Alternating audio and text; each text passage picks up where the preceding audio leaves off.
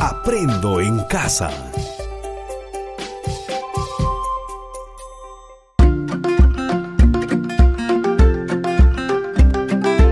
Queridos estudiantes, los invitamos a participar en el desarrollo de las sesiones de aprendizaje que hemos preparado para ustedes. Aprendo en casa.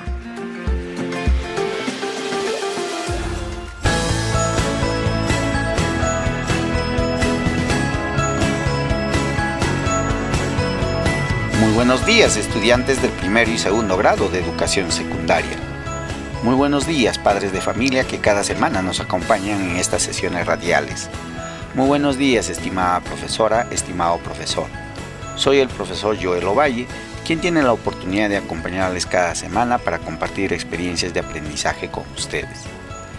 Estamos en la tercera semana del mes de noviembre y seguimos aprendiendo semana a semana gracias a la estrategia Aprendo en Casa implementado por el Ministerio de Educación para garantizar la continuidad de la educación de todos los estudiantes del Perú, de manera muy especial a los que se encuentran en el ámbito rural.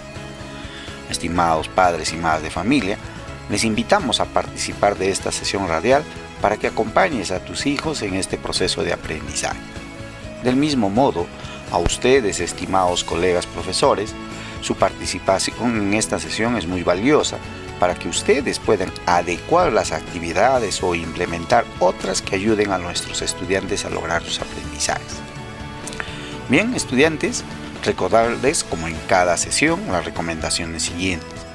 Tener a la mano tu cuaderno de trabajo El encanto de las palabras o el de comunicación 1 y 2 porque encontrarán los textos que nos apoyarán en esta sesión registrar las ideas importantes de esta sesión en tu cuaderno para que te ayuden a lograr el producto de la sesión. Invitar a un familiar cercano para que te acompañe y dialogues con él o ella sobre las interrogantes que se te va a plantear. Coordina con tu familia para evitar cualquier tipo de interrupción durante el desarrollo de la sesión. Amigos, la educación sigue en marcha, entonces sigamos aprendiendo.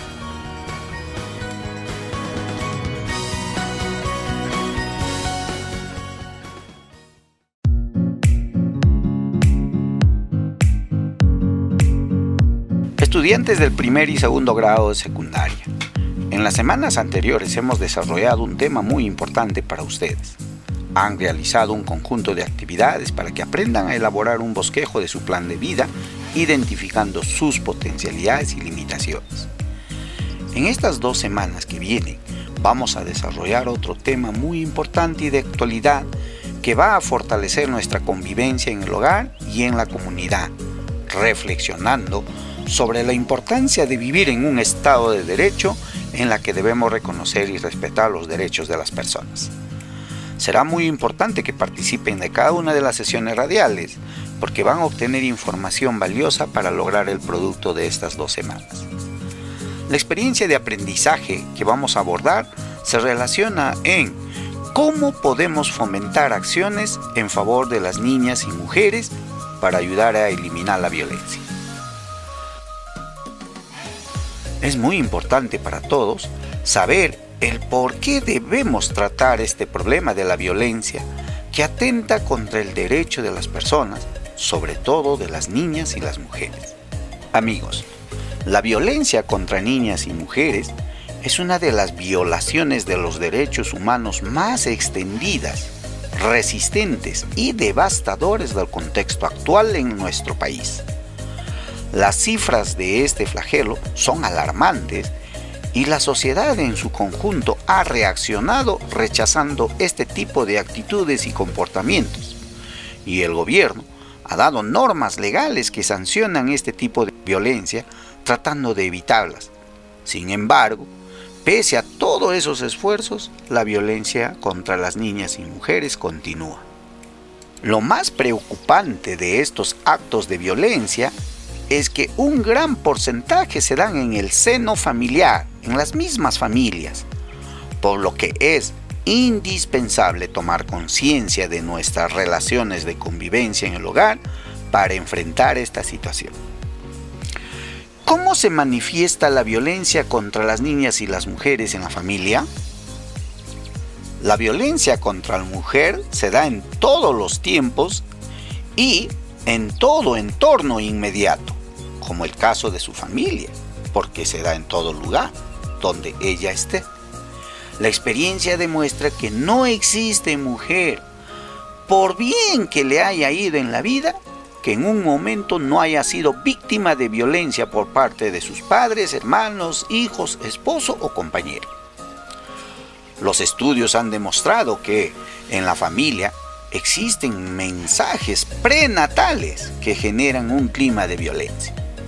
Pues la madre, inconsciente o conscientemente, desea tener un hijo varón. Esto es muy importante en la familia patriarcal, siendo la mujer rechazada desde el vientre. Luego, tiene que superar muchas veces el desconocimiento familiar, pues hasta su educación es discriminatoria. Cuando aún no sabe leer, el abuelo o los mismos padres le cuentan un cuento de hadas donde siempre aparecerá un príncipe azul que la despertará del sueño y de una u otra manera se encargará de ellas y serán felices comiendo perdices.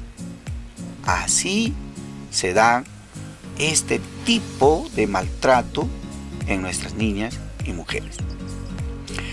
Existen alternativas de solución al problema de violencia contra las mujeres en el seno de la familia. Sí, amigos. Son realmente pocas las alternativas de solución a corto plazo, porque no son realmente soluciones, sino instrumentos que van a permitir detener un poco el proceso de violencia contra la mujer en la familia.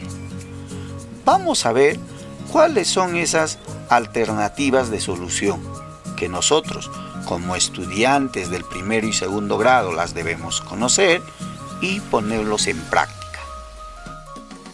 1. En la educación familiar debe evitarse el esquema patriarcal donde el hombre representa al patrón y la mujer al obrero. En esto radica la gran lucha de este ciclo, porque de lo contrario, la cadena de violencia que ejerce el dueño del poder que casi siempre es el hombre, no terminará nunca y los malos tratos se seguirán dando en la familia. Si un niño o una niña son socializados en la violencia, entonces serán violentos.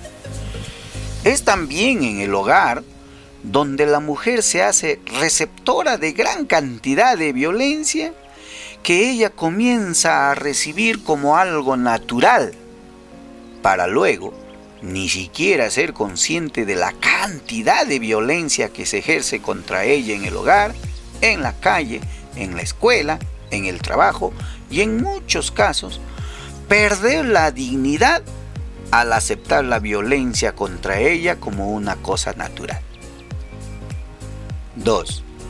Paralelamente a esta transformación de la familia patriarcal, o mejor dicho, a la desaparición de ese tipo de familia, debemos propiciar el surgimiento de una familia equilibrada donde la toma de decisiones se haga por parte de la pareja, es decir, del varón y la mujer, donde debe aparecer esa transformación en la sociedad en general, en la que se logre que la toma de decisiones en todos los niveles del Estado se haga por parte de hombres y mujeres, porque los dos tienen una visión y una dimensión distinta de la forma de cómo se ve a este mundo.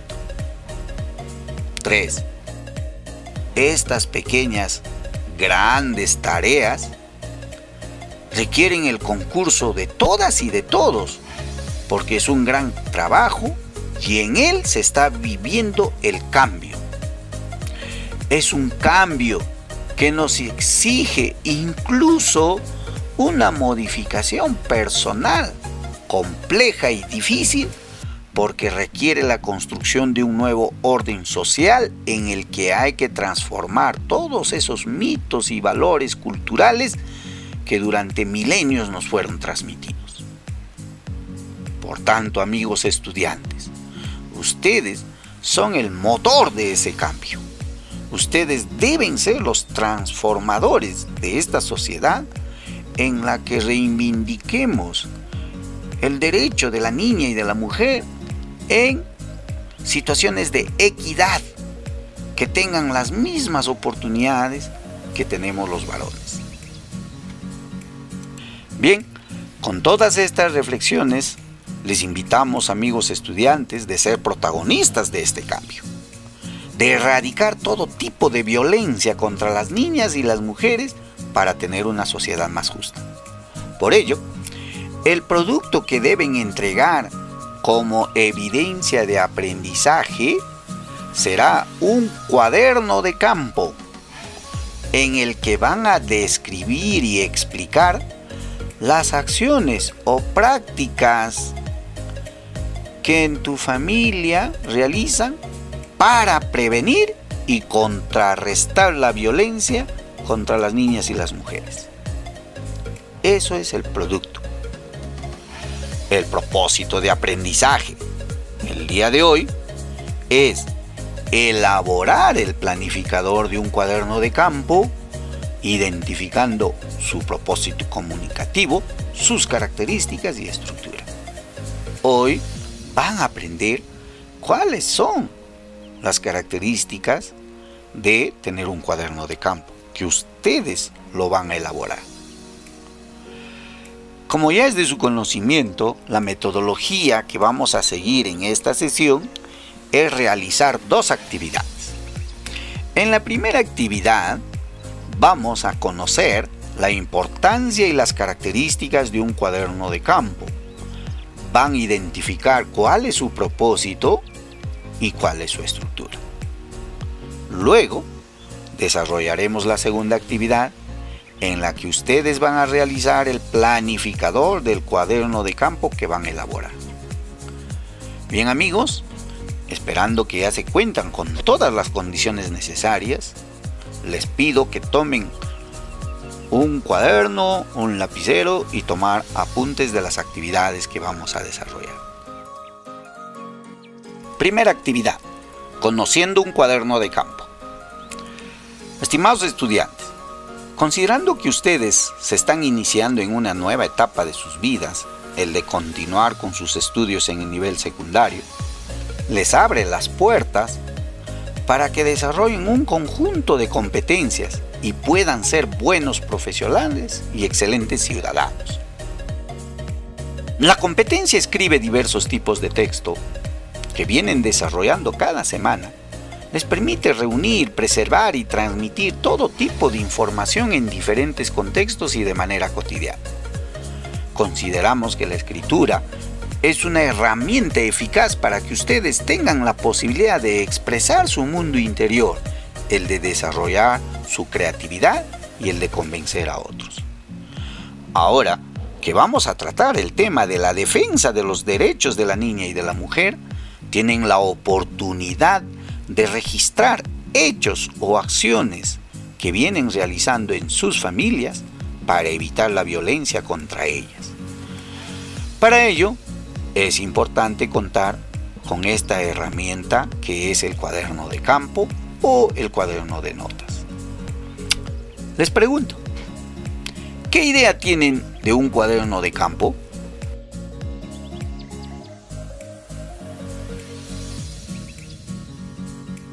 Un cuaderno de campo es un documento donde registramos las observaciones que realizamos ante una situación o experiencia. Básicamente, es una herramienta de investigación basada en el método científico porque es observable. Por ello, este cuaderno de campo generalmente es empleada por arqueólogos, biólogos, geólogos, sociólogos, antropólogos, etc. Porque son profesionales que registran datos para sus estudios. También lo podemos usar como un recurso para registrar actividades interesantes para su autor, como por ejemplo actividades de su vida diaria, un diario, actividades de un experimento, de la evolución de un huerto escolar, registrar observaciones climáticas, datos de un viaje, entre otros.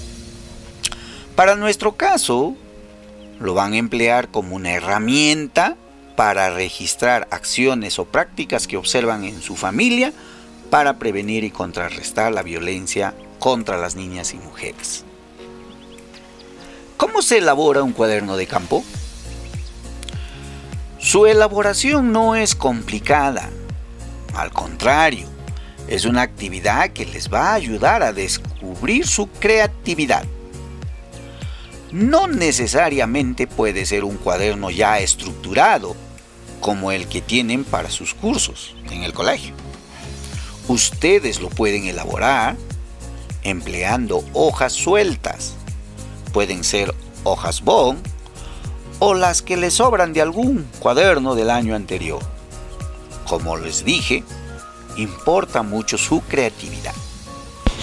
Lo que sí deben tener en cuenta, estimados amigos, es su estructura.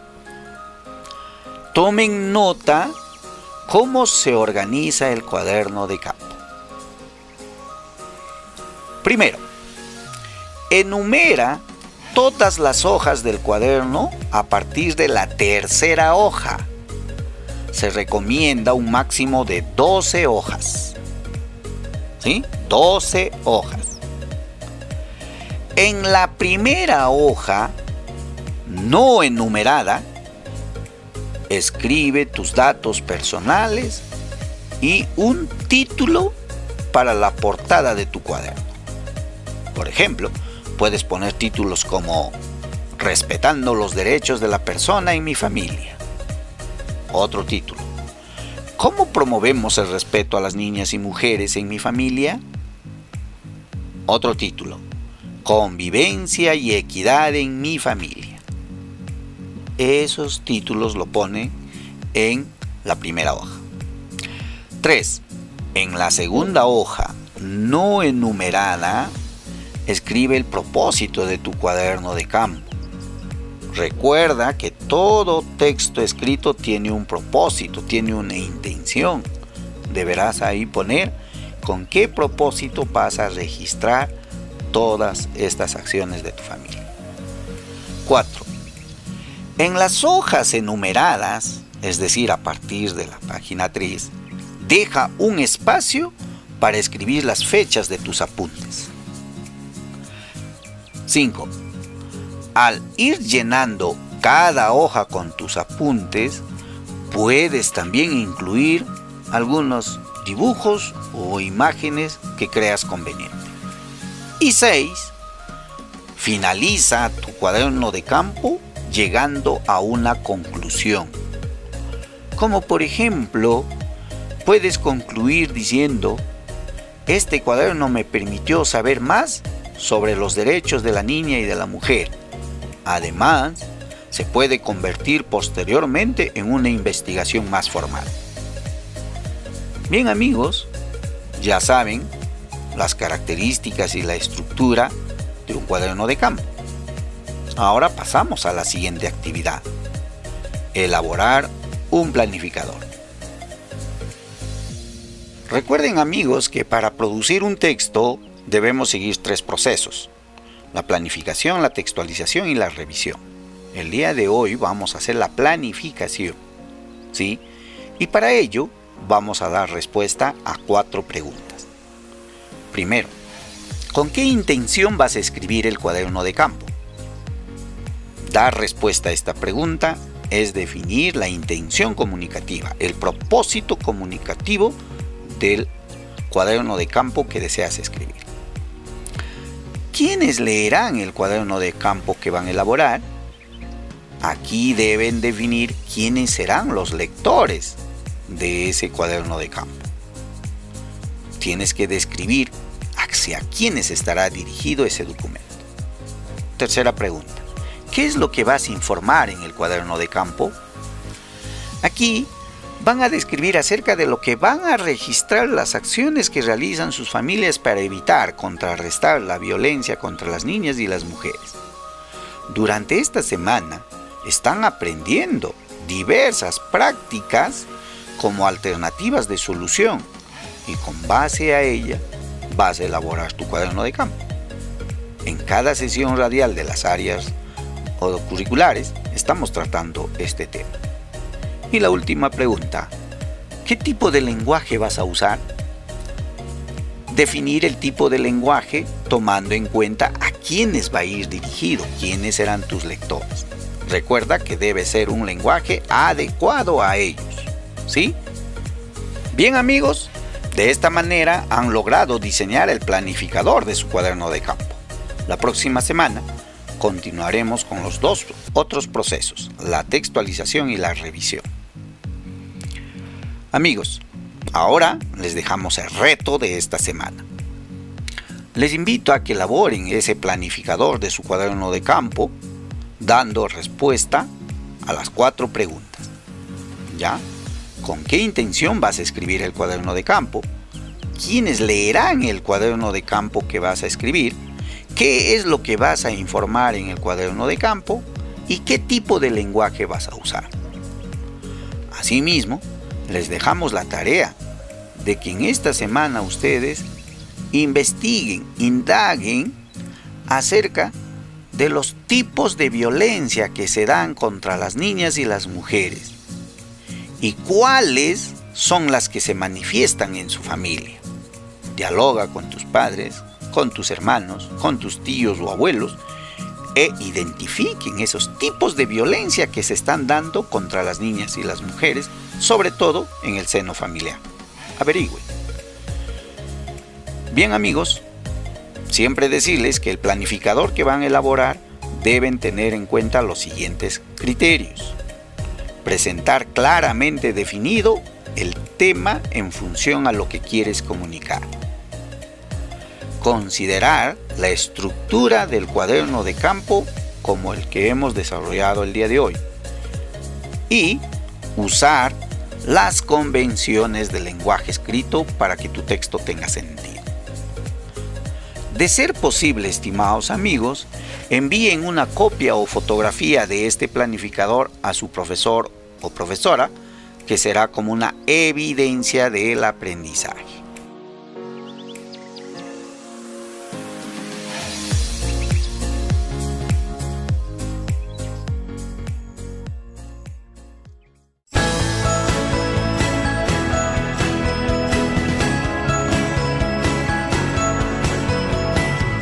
Esperando que estas actividades que hemos tratado el día de hoy les ayude al desarrollo de sus competencias comunicativas, ahora les pedimos estudiantes que cumplen el reto de elaborar el planificador de su cuaderno de campo.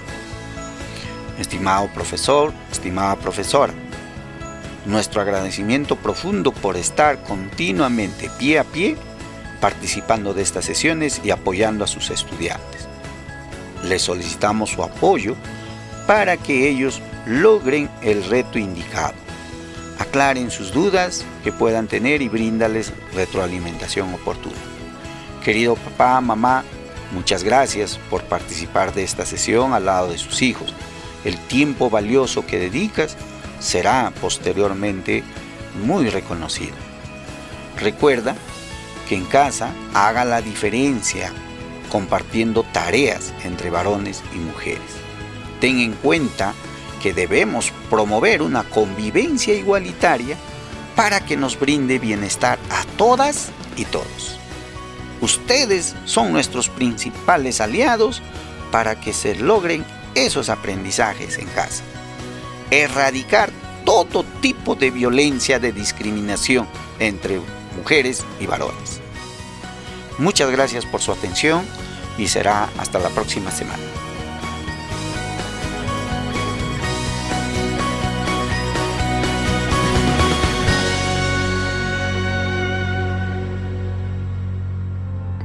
Vecino, vecina, detener el coronavirus depende de todos nosotros. Mantener el distanciamiento físico nos ayudará a frenar al coronavirus. Entonces, ¿qué debemos hacer? Cuando salgas de casa para comprar productos de primera necesidad o por trabajo, evita saludar a otros dando la mano o un beso en la mejilla. Procura además mantener una distancia de al menos un metro entre tú y otras personas. Y no olvides usar mascarilla.